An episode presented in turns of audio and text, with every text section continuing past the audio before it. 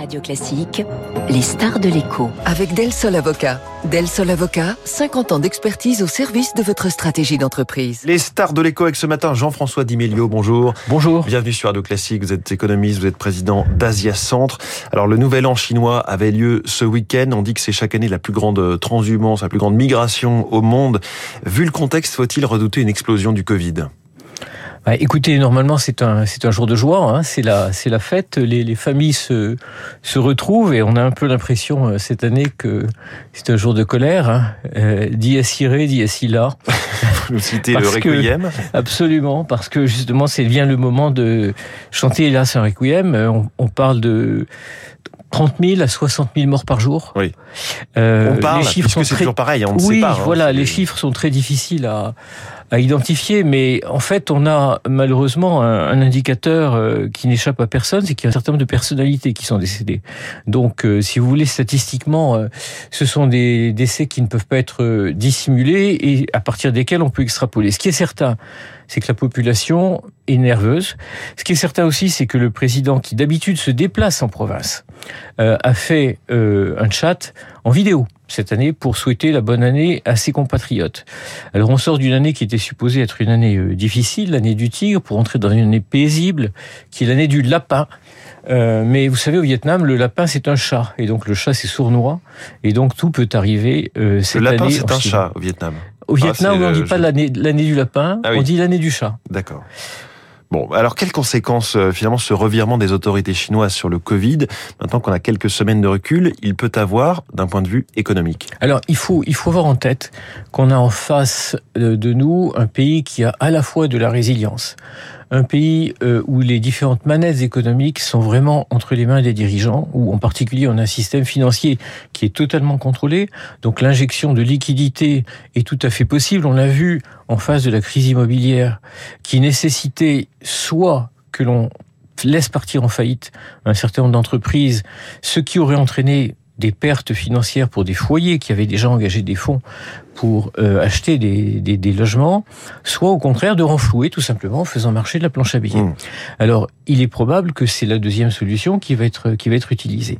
Il est probable aussi qu'au deuxième trimestre, on va tout faire et on a déjà des messages qui sont indiqués pour que l'économie reparte. Alors on va avoir un effet de base entre le deuxième trimestre 2022 et le deuxième trimestre 2023, parce que le deuxième trimestre 2022 n'était pas bon. Mmh. On avait déjà des effets du ralentissement.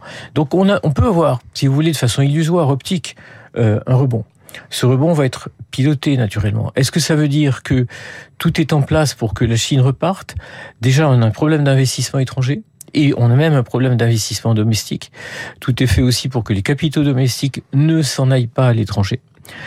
Tout est fait aussi pour attirer des capitaux étrangers euh, avec euh, effectivement une politique du sourire qui est faite euh, vis-à-vis des industriels qui maintenant pratiquent plutôt le Chine plus 1. C'est-à-dire que les étrangers se disent on, on ne peut pas se retirer de Chine, mais il faut aussi que l'on couvre nos paris en investissant ailleurs. On l'a vu très clairement avec euh, la décision d'Apple Exactement. de effectivement ne plus dépendre à 100% de la Chine pour la voilà. fabrication de ses et iPhones puis, et d'aller vers l'Inde. Voilà. Et puis on a la bombe démographique. Euh, on a bien noté qu'en 2022, effectivement, pour la première fois, la population chinoise, comme on s'y attendait d'ailleurs, peut-être un peu plus tard, mais ça s'est arrivé en 2022, baissait. La natalité n'est pas au rendez-vous. Et quand la natalité est au rendez-vous, c'est un signal très fort qui est envoyé aux dirigeants. La confiance n'est plus là, l'espoir n'est plus là. L'Inde a désormais plus d'habitants que la Chine. Ça y est, la bascule s'est opérée voilà. euh, ces, ces, ces, derniers mois. Le tourisme euh, des Chinois vers l'étranger euh, est en train de repartir aussi. Dans quel calendrier, selon vous, ça va se faire? Quand est-ce qu'on sera un étiage à peu près comme avant, en 2019, 2018 Alors effectivement, c'est un, un sujet qui intéresse beaucoup la France. Euh, encore une fois, les manettes sont en grande partie du côté du pouvoir. Parce que les passeports n'étaient plus disponibles en Chine. Et donc pour voyager, naturellement, il faut des passeports. Et donc, on va avoir une politique très graduelle de redistribution des passeports, mais il est évident que la population chinoise qui voyageait, euh, les CSP comme on dit, euh, voire les CSP+, pour ceux qui ne sont pas restés à l'étranger, parce que vous avez aussi une population non négligeable qui était déjà à l'étranger au moment de la fermeture et qui reste, tous ceux qui voyagent vont repartir dès que possible. Mmh. Alors on n'aura probablement pas en 2023 les chiffres qu'on avait en 2018-2019, mais on va avoir très vite un retour des touristes chinois. Vous, vous disiez justement CSP+, j'allais vous poser la question de qui sont les Chinois qui voyagent? Est-ce que c'est une classe moyenne grandissante ultra nombreuses. Est-ce qu'on sait chiffrer? C'est 500 millions de, personnes? Oui, alors déjà, euh, j'aime pas trop raisonner en, termes de parité de pouvoir d'achat parce que c'est extrêmement difficile. Les comportements d'achat ne sont pas les mêmes. Donc c'est pas une question de simplement de montant monétaire, mais voilà. Et donc les, comportements sont différents parce qu'il y a un, énorme appétit euh, de, de, de, voir ce qui se passe à l'étranger. Cet appétit est d'autant plus fort que la contrainte qui pèse sur les médias euh, s'est renforcée encore euh, dans les dernières années. Et puis il y a un vrai désir de curiosité, il y a un vrai désir de dépenser de l'argent aussi à l'étranger, parce que c'est une forme d'accession à un niveau de vie, on va dire, international. On se représente parfois euh, des Chinois qui font beaucoup d'économies en prévision d'un voyage très court où ils vont dépenser beaucoup. Est-ce que c'est une représentation qui tient toujours? C'est tout à fait vrai. Et la question qui va se poser justement, c'est est-ce que ces comportements vont perdurer? À la fois du fait de la bascule démographique qui fait que les vieilles générations ne vont pas être nécessairement aussi soutenues euh, qu'elles l'étaient dans le passé. Ce sont les jeunes euh, qui dépensent beaucoup. Hein. C'est surtout la tranche d'âge, on va dire, entre 30 et 45 ans. Euh, les plus âgés ont gardé ce sentiment qu'il faut épargner. Euh, et donc, euh, ça peut se propager aussi, ce sentiment qu'il faut épargner à des jeunes qui maintenant ont des difficultés pour trouver de l'emploi. On a des jeunes diplômés, alors ceux qui sortent directement de l'université, c'est pas encore ceux euh, qui avaient l'habitude de, voyager, mais qui ont du mal à, à trouver de l'emploi. Et donc cette mentalité, je dirais, de repli sur soi, ou en tout cas de retour à des comportements beaucoup plus conservateurs, alors qu'on était dans une, un état d'esprit qui ressemble un peu à celui des années 60 chez nous. C'est-à-dire on découvre le monde, on découvre la consommation, et euh, quand on parle de classe sociale qui y accède, effectivement, euh, bon, 500 millions, 600 millions, bien sûr les urbains, principalement les urbains. Or, vous avez euh, deux ou trois catégories de très grandes villes où les niveaux de vie sont plus faibles que chez nous, mais où les comportements sont identiques. Et donc, c'est ces gens-là qui vont être affectés. Est-ce qu'on est entré, on pensait que ça s'était un petit peu détendu avec l'arrivée de Joe Biden au pouvoir, est-ce qu'on est entré en réalité dans une nouvelle étape de la guerre commerciale entre les États-Unis et la Chine? Alors, c'est pas simplement une guerre commerciale, parce que cette guerre commerciale, on a vu qu'elle ne fonctionnait pas. Il n'y a jamais eu autant d'excédents euh, de la Chine vers l'étranger, hein, pratiquement 800 milliards de dollars mmh. en 2022, y compris avec les États-Unis.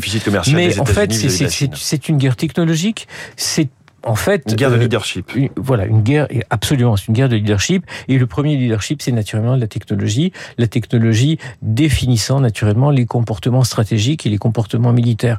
C'est la bataille des composants essentiellement avec ce blocage hein, des exportations de semi-conducteurs venant des États-Unis. À quel point ça peut bloquer l'industrie high-tech et automobile chinoise? Ah ben, Ça va, dans un premier temps, la, bloquer. Et bien sûr, le risque que prend l'administration américaine, c'est de provoquer une accélération de la recherche en Chine. Et c'est-à-dire que ce plan 2025, on avait un plan 2025 qui normalement devait faire accéder la Chine à une certaine forme d'autonomie.